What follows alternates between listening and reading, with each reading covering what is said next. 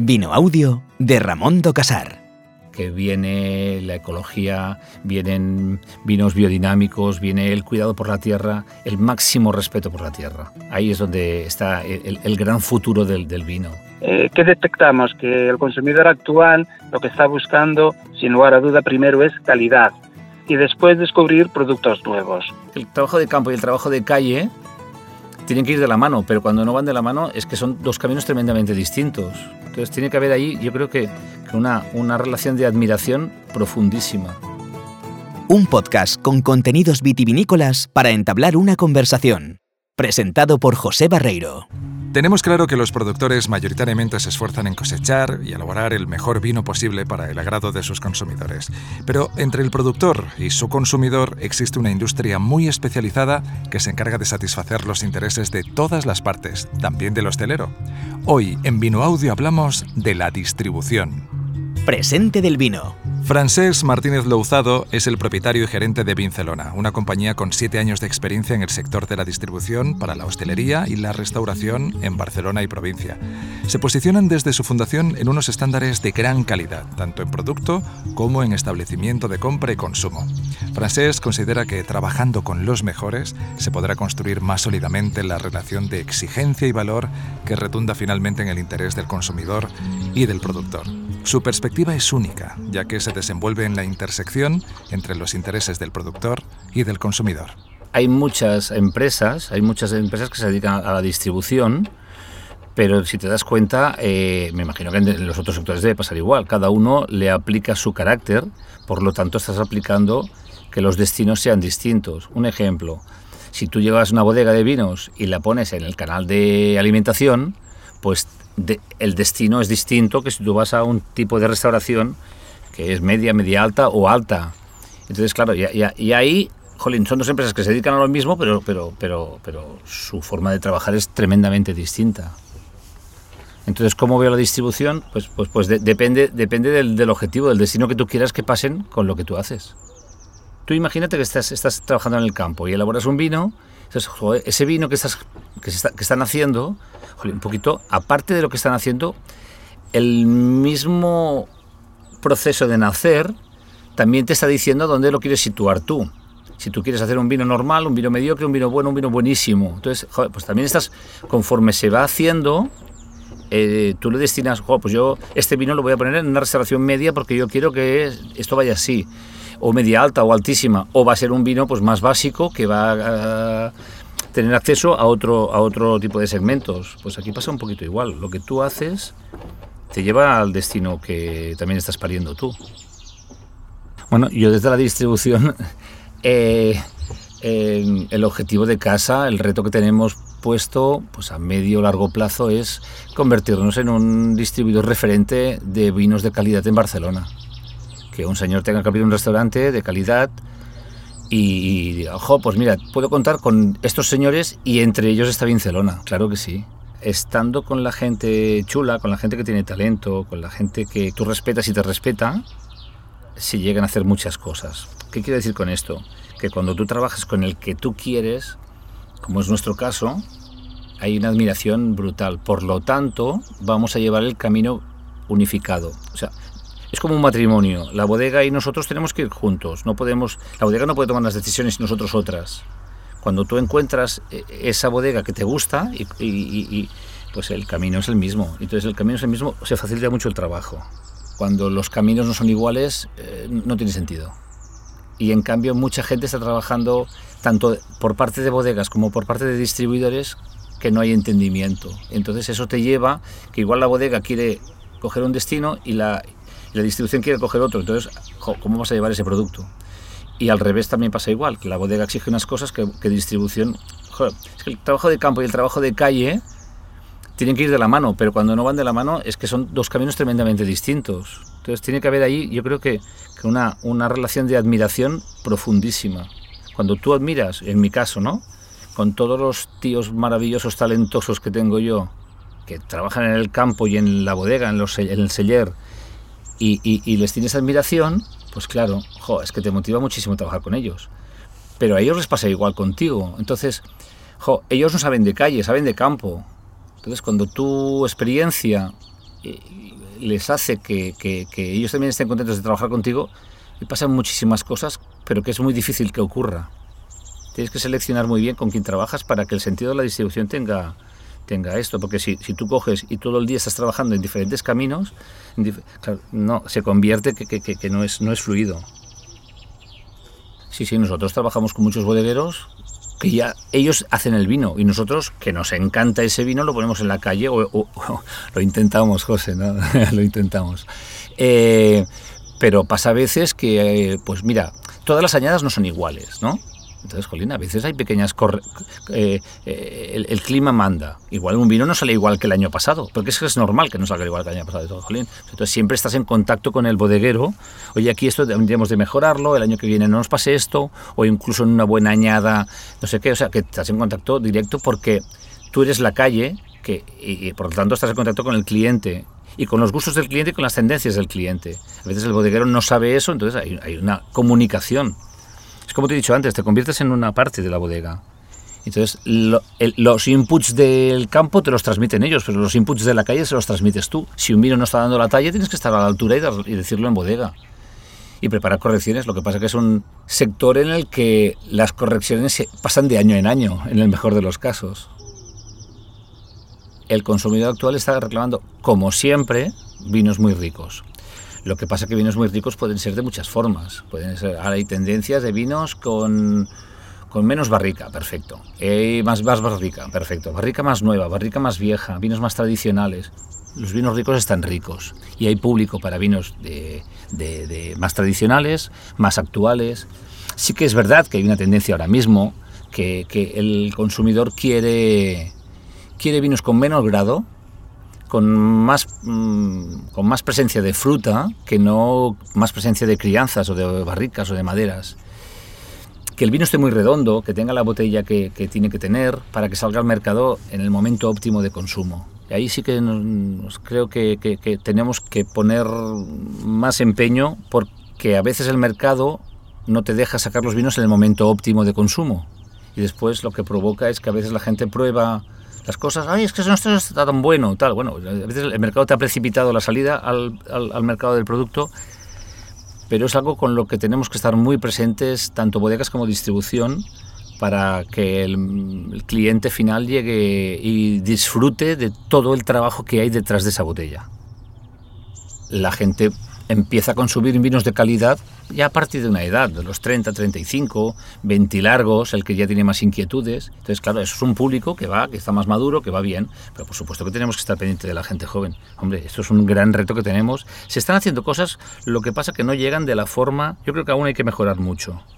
O sea, eh, por ejemplo, pues el público joven, pues eh, se están investigando sobre hacer vinos con menos grado se están investigando con hacer vinos sin alcohol, se están investigando en yo creo que queda mucho camino por recorrer, eh, incluso desalcoholizando algunos vinos, que se han hecho vinos y después se desalcoholiza para dar 0 o 0,5 o grados mucho, mucho más inferiores, ¿no?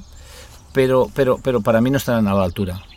No, no, no creo que creo que ahí queda mucho camino por recorrer, porque al final es un tema antinatural. O sea, hacer un vino que tiene alcohol de forma natural para desalcoholizarlo no es, creo, bajo mi punto de vista, lo mejor que tengamos que hacer. Pero sí que la gente está, esta gente joven está reclamando vinos que estén ricos. Entonces, para eso es lo que decía antes también con las tendencias. Eh, la, eh, la, fruta siempre es sabrosa. Entonces, vinos más frescos, con, con, con, mucha presencia de fruta y menos alcohol, pues igual una persona joven va, va, a querer probar un vino antes de 11 grados o 12 o tal, que no un vino de 14 grados y medio. Pero bueno, eh, yo creo que, sí, estamos pendientes de ellos creo que hay que hacer un tema de culturización, no solo de que la gente entre en el mundo del vino, sino que beba con más moderación. O sea que, que nos encantará, Jolín, seguir abriendo brecha ahí porque, porque hay mucho camino por recorrer. Hay mucha gente pues, que no para de, de investigar en el métodos de elaboración, pero, pero es cíclico.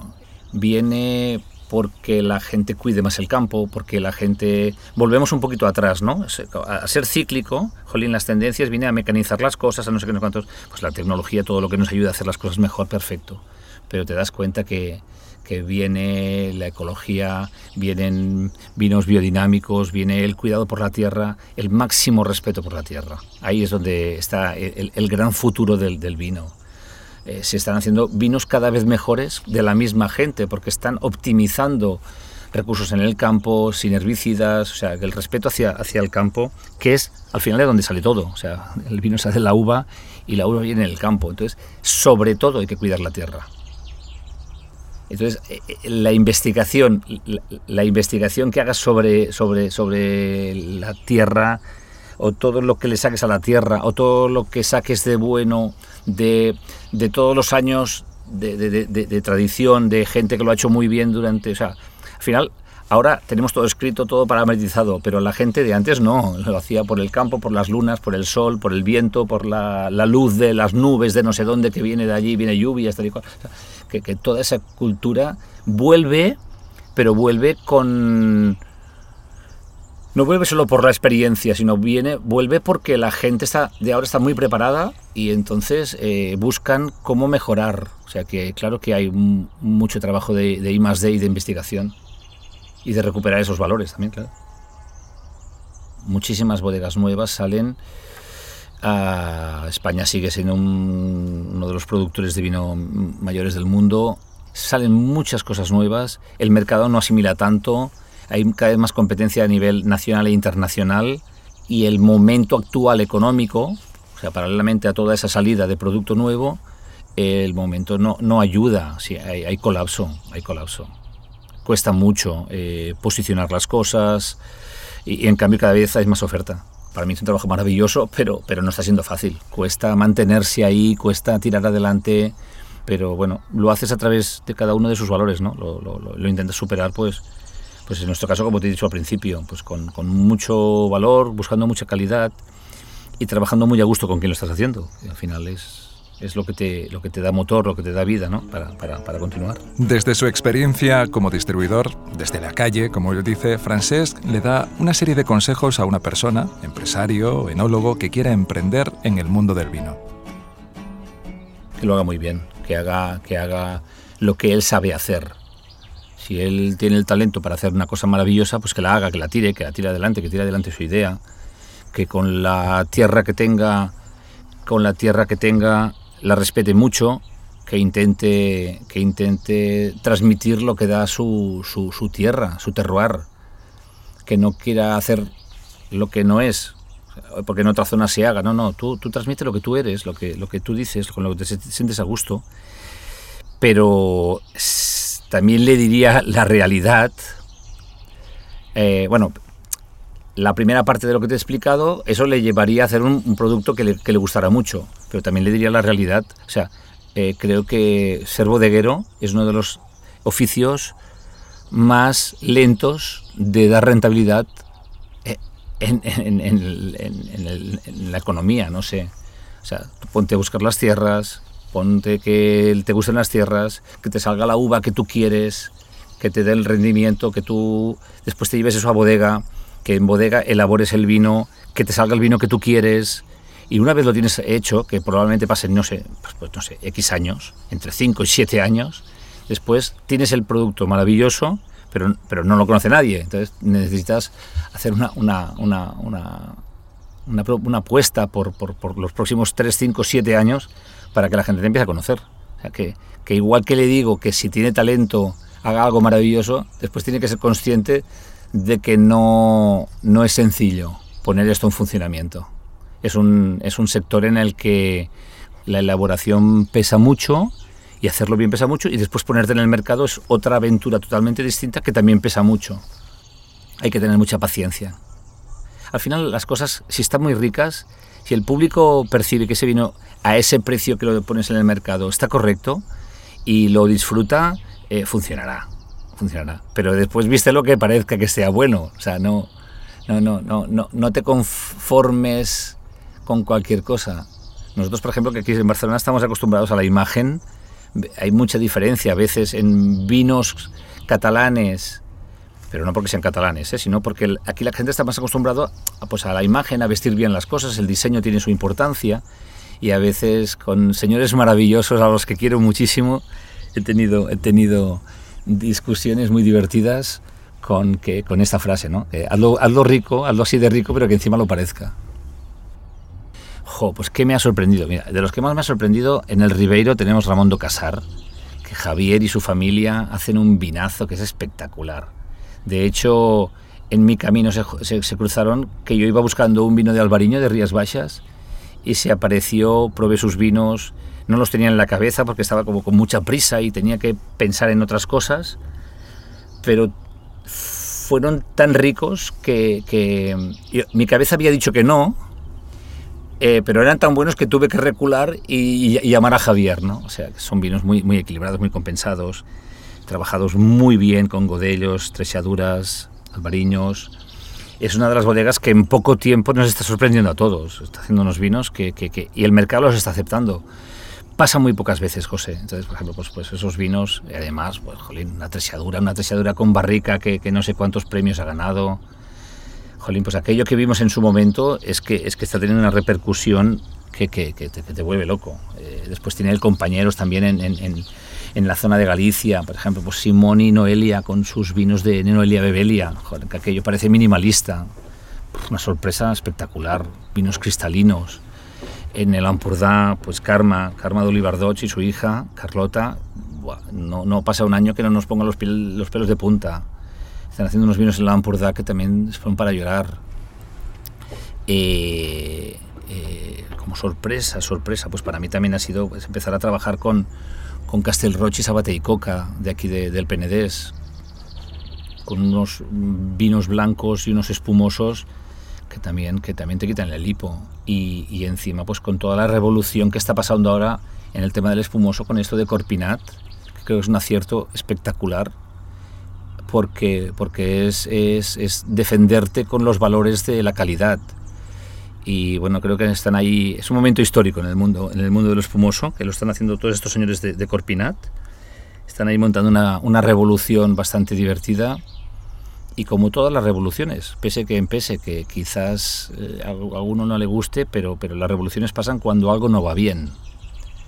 Y entonces algo que no iba bien están estos señores teniendo un momentazo, ya te digo, histórico con esto de Corpinat. Pero esta gente pues, pues sigue sorprendiendo. ¿Quién me sigue sorprendiendo? Pues, pues, por ejemplo, uno de mis, referentes absolutos en todo el mundo, en todo el tiempo que llevo trabajando en esto, es Juan Luis Cañas y todo su equipo y, lo que representa. Jolín, con, con, el posicionamiento que ya tienen de mercado, no es que me sorprenda lo que hacen, que ya lo llevo viviendo mucho tiempo, pero me sigue sorprendiendo cómo lo hacen, el espíritu de lucha que tienen y los vinos nuevos que están sacando. O sea, siguen reinventándose. Entonces, que a ese nivel sigas dándole zapata, te ponen los pelos de punta y te, y te ponen las pilas, porque no puedes parar ni un segundo. Eh, y, en esa misma línea, parecida, también el trabajo de, de, la familia Pariente, de Maribí Pariente, sus hijos, y, en bodegas están haciendo cosas muy chulas, con unos vinos nuevos de finca, sacado un vino que se llama Las Comas, el, primer vino de, la familia Pariente que, que, que sacan de, finca, una única finca. Parece que la Verdejo está en boca de todo el mundo y aún se siguen haciendo cosas como esta que, que te sigue sorprendiendo. Yo creo que de 15 euros para arriba tienes vinazos en España maravillosos y a partir de ahí del nivel que tú quieras. Pero claro, de ahí para arriba hay cosas ya excepcionales. Pero, pero, pero a partir de 15 euros puedes quedar súper bien. Depende de dónde tengas que ir y depende de cómo tengas que quedar. Pero hay vinos muy ricos. Después también está, pues eso, que, que, que tengas más o menos marca, ¿no? Si pues si, a veces tienes que hacer un obsequio que estás más comprometido y que quieras quedar mejor, porque, no por el vino que te guste a ti, que llevarías cualquier vino aunque fuese desconocido, que alguno que, que, alguna marca que ya es más conocida, entonces el que lo va a recibir va a recibir más regalo que aunque fuese desconocido, que después le va a encantar, pero que a, en principio depende de la mentalidad de la persona que vais a llevar es, esa botella de vino a esa mesa. Cuando haces tu trabajo con pasión, no solo consigues mejores resultados, sino que seguramente además eres feliz. Y así vive su trabajo Francesc Martínez Louzado, propietario y gerente de Vincelona. Le agradecemos mucho su participación, su visión en este podcast de Vino Audio. Despedimos esta sección escuchando cómo vive apasionadamente su trabajo en la distribución. Yo, yo lo, que, lo que sobre todo me mueve cada día es, es visualizo todas las botellas que representamos entonces las, visualizo cuando estoy con, delante de un, de, un, de un restaurante, de un sommelier, delante de, quien tengamos delante que trabajar, ese profesional que, que, que podamos asesorarle. Pero es que me pasa una cosa, que cuando estoy hablando de, esa botella, tengo al señor delante, tengo la botella delante, pero es que tengo también el paisaje delante. Sé perfectamente dónde está hecho, en la ladera que está hecha o en la finca que está hecha. Y entonces, es, que, es que es una pasada. Es una pasada. No, hay nada mejor que nos pueda pasar en, lo nuestro que ese asesoramiento y de que lo que puedas hacer es, es esto que era uva en una planta, en un sitio determinado, que, que tú seas el canal para llevarlo a una mesa. No, no, no, le puede pasar nada mejor a esa botella, a, esa, esa, a, ese granito de, de, uva y a ti como profesional poder, poder tener la satisfacción de poder hacerlo, claro. Futuro del vino. Pablo Estevez es un premiadísimo enólogo, reconocido en 2019 como mejor enólogo de vinos jóvenes de España. También es el enólogo de Ramondo Casar y hoy nos acerca a una variedad muy desconocida, blanco legítimo. Pues bueno, desde el sector vitivinícola eh, de España lo, que estamos notando últimamente que, que bueno, una, una bajada del consumo. Esto es debido a, muchos motivos, eh, controles de alcoholemia, aparición de nuevas bebidas, cambios en los gustos, cambios sociales, etcétera. Eh, ¿Qué detectamos? Que el consumidor actual lo que está buscando, sin lugar a duda, primero es calidad y después descubrir productos nuevos. Hay eh, lo que estamos eh, haciendo últimamente, pues bueno, elaboraciones diferentes, eh, pues unos casos vinos jóvenes, otros casos vinos de, de largas crianzas, eh, vinos elaborados con unos con más madera, otros con menos madera y un largo etcétera, ¿no? pero mm, lo que también vemos es que cada vez aparecen más consumidores que lo que buscan es descubrir vinos elaborados con variedades nuevas, con variedades que no conocían para nada, que nunca habían escuchado hablar de ellas, variedades ancestrales que llevaban muchos años en el olvido y que se están recuperando en los últimos años. Y una de estas variedades pues es el blanco legítimo. Esta variedad principalmente se cultiva en el noroeste peninsular, sobre todo en Galicia y, Asturias, y era una variedad que había quedado en el olvido y que gracias al CSIC y a la Estación de Viticultura y Enología de, de Galicia, que hicieron pues un trabajo pues muy importante durante muchos años, se ha podido registrar esta variedad en la Oficina Española de Variedades Vegetales. Eh, esta variedad eh, destaca, se caracteriza porque bueno, su producción es media-baja y esto posiblemente eh, pueda ser el motivo por el cual haya quedado en olvido durante tantos tantos años no eh, antiguamente lo que se buscaba muchas veces era más bien cantidad y no calidad no y posiblemente este fuese uno de los motivos. Por eso por eso se fuese uno de los motivos por el que la variedad haya quedado prácticamente desaparecida durante tanto tiempo no eh, las características principales a nivel enológico pues bueno es una variedad muy muy muy aromática son vinos muy frescos que tienen una muy buena maduración y están muy bien adaptadas, a esta variedad está muy bien adaptada a climas frescos, como puede ser el gallego o el asturiano.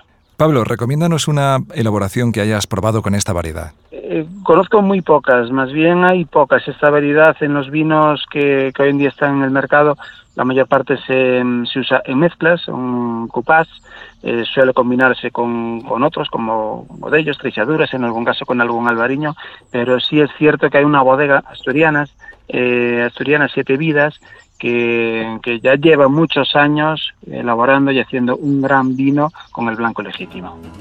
En muy pocas semanas tendrás disponible en tu gestor de podcast favorito un nuevo capítulo de Vino Audio. Si quieres ponerte en contacto con nosotros, tienes un email.